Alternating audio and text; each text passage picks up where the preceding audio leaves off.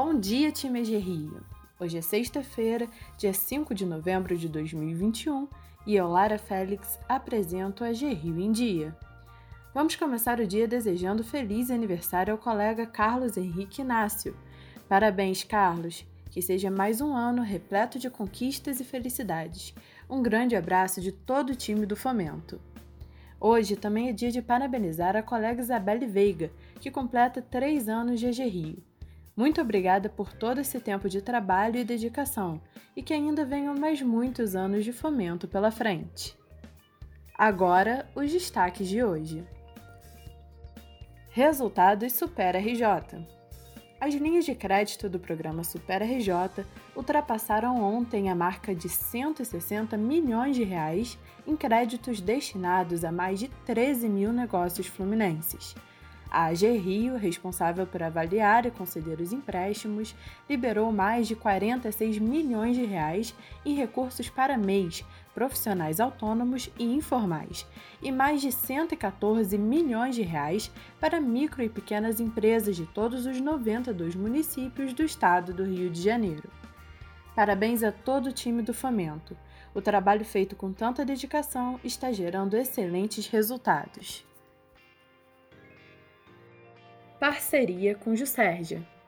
A AG Rio e a Junta Comercial do Estado do Rio, a Jusérgia, assinaram ontem um termo de cooperação técnica que tem como objetivo facilitar e agilizar a obtenção de informações cadastrais das empresas registradas no Estado do Rio de Janeiro. A medida será possível por meio de consultas feitas pela agência à plataforma da Jusérgia para verificação dos registros das empresas e do contrato social, de forma fidedigna e atualizada. A solenidade realizada no gabinete da presidência da GRIO contou com as presenças do presidente da agência, André Vilaverde, da diretora de operações da GRIO, Tatiana Oliver, do assessor especial da Diretoria de Operações da GRIO, Pedro Mota de Filippo, do presidente da Junta Comercial, Sérgio Tavares Romei, além do seu chefe de gabinete, Afonso Donzicorte, e do superintendente de informática da Jusérgia, Felipe Goloni. A cobertura completa você pode ver na intranet. Modificação tributária incentiva a produção local de vinhos. Com o objetivo de estimular a economia fluminense, o governador Cláudio Castro sancionou a Lei 9446, que modifica a legislação tributária de bebidas alcoólicas comercializadas no estado do Rio de Janeiro, com exceção de cerveja e chope. A norma foi publicada no Diário Oficial desta quinta-feira. A medida beneficia a produção local de vinhos, além de incentivar o setor atacadista que vende o produto. A nova lei retira as consideradas bebidas quentes, como vinhos, do regime de substituição tributária.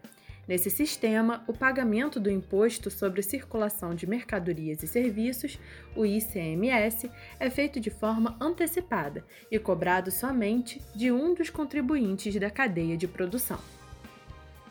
Censo 2022 o IBGE começou ontem o primeiro teste nacional do Censo 2022, que vai até meados de dezembro.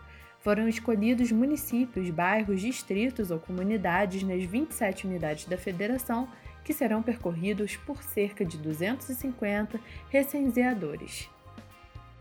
Os testes incluem todas as etapas do censo, desde os sistemas e equipamentos de coleta até o treinamento dos recenseadores além da pesquisa sobre as características do entorno, dos domicílios e do modelo misto de entrevistas, presencial, pela internet ou por telefone.